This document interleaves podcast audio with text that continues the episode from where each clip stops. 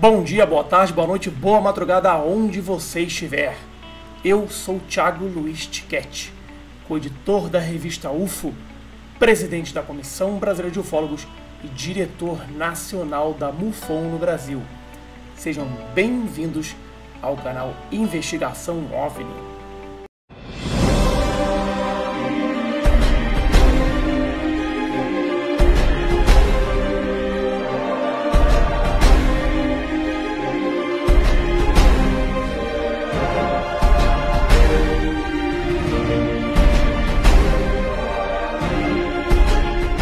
Mas antes que a gente vá para esse caso, você que gosta dos vídeos do canal e que ser sempre avisado quando tem um vídeo novo, uma estreia, você tem quatro passos a serem feitos. O primeiro, é claro, se inscreva no canal. O segundo, marque o sininho, o lembrete. O terceiro, dê um like, dê um like em todos os vídeos do canal. E por fim, comente, deixe seu comentário também em todos os vídeos do canal. Lembrando que nós temos vídeos três vezes por semana, segunda, quarta e sexta. Então, para que ficar de fora? Marque o sininho, compartilhe, comente, dê seu like. Dessa forma, o YouTube vai entender que você é uma contativa, que gosta do canal e sempre que tiver uma novidade, três vezes por semana, você vai ser avisado e não vai perder nada. Dito isso, vamos para esse caso ocorrido no Canadá. Vestígios evidências do pouso de um objeto voador não identificado.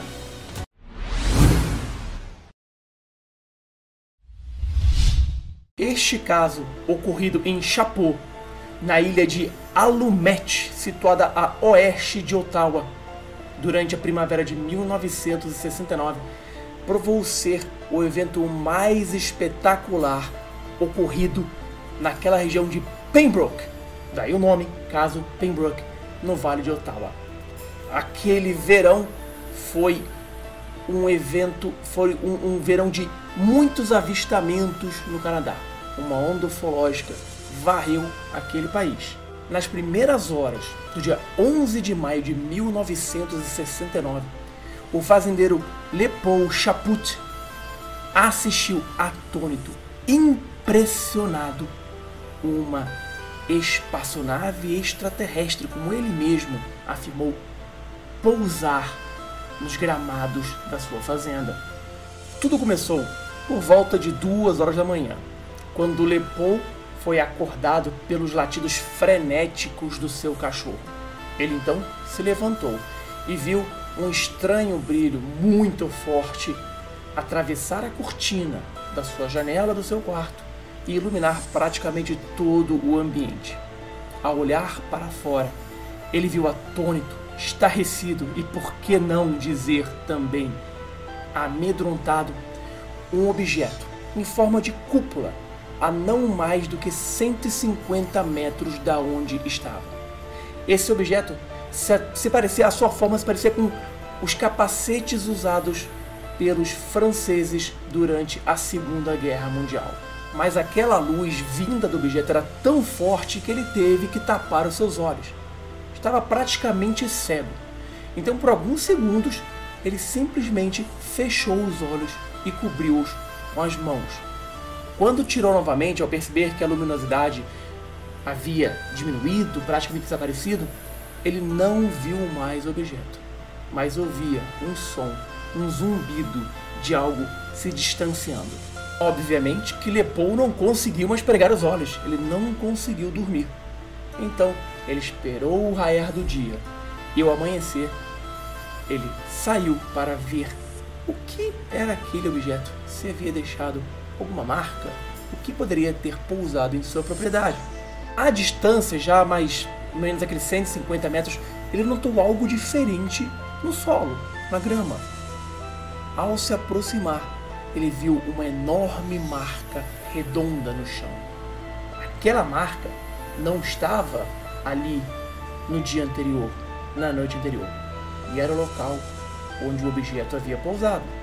A profunda marca no solo, com sua vegetação, onde havia marca desidratada, tinha o formato de um anel e media quase 10 metros de circunferência. A vegetação não tinha sofrido nenhum dano na parte interna do círculo, mas havia depressões circulares, dispostas num desenho de um triângulo perfeito de 5 metros de largura.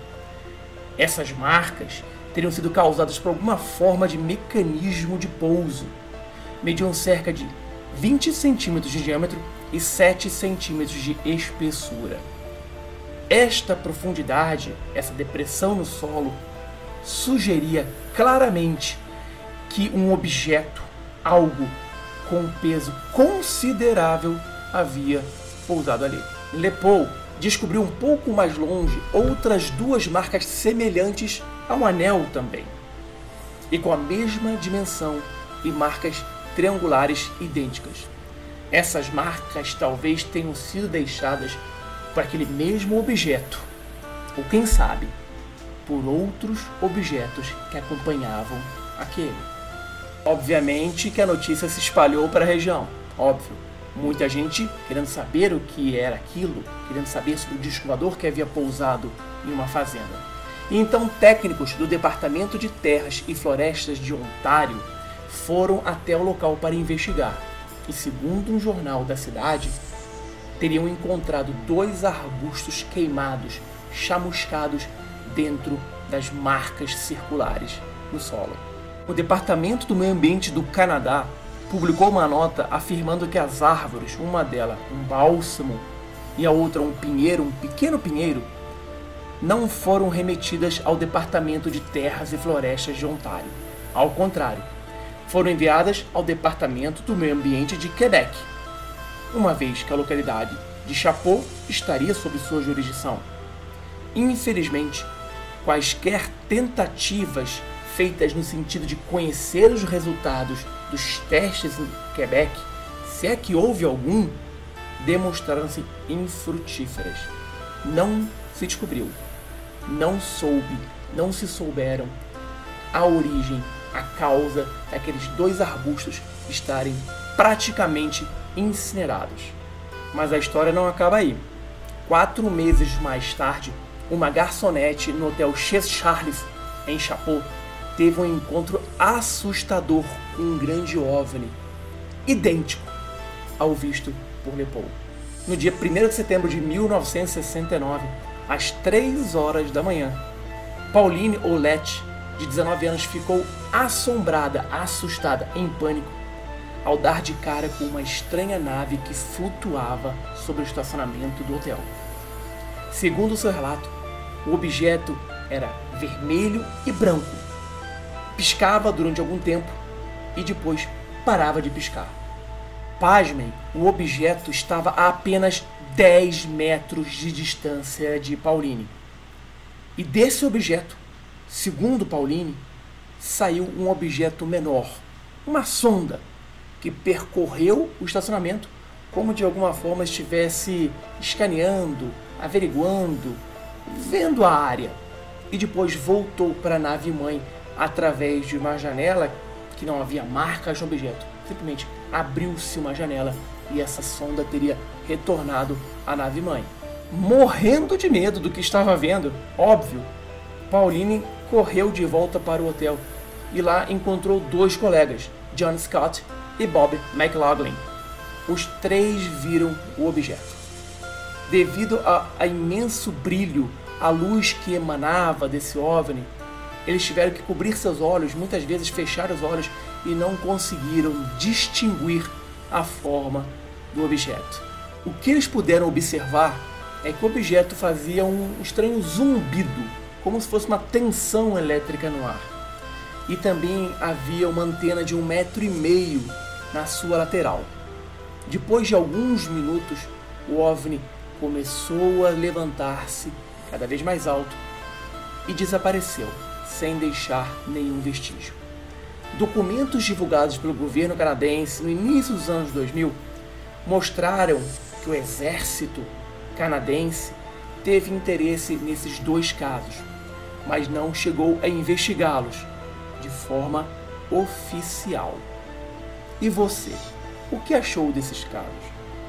Será que o Canadá foi palco de algo que deixou evidências físicas e se deixou, onde estão os resultados? as análises de solo dos arbustos? E por que o governo canadense ainda esconde ou está escondendo documentos relativos a uma suposta provável investigação? Deixe seus comentários aqui no vídeo, curta e compartilhe o canal. Nos vemos no próximo caso. Um abraço e até logo.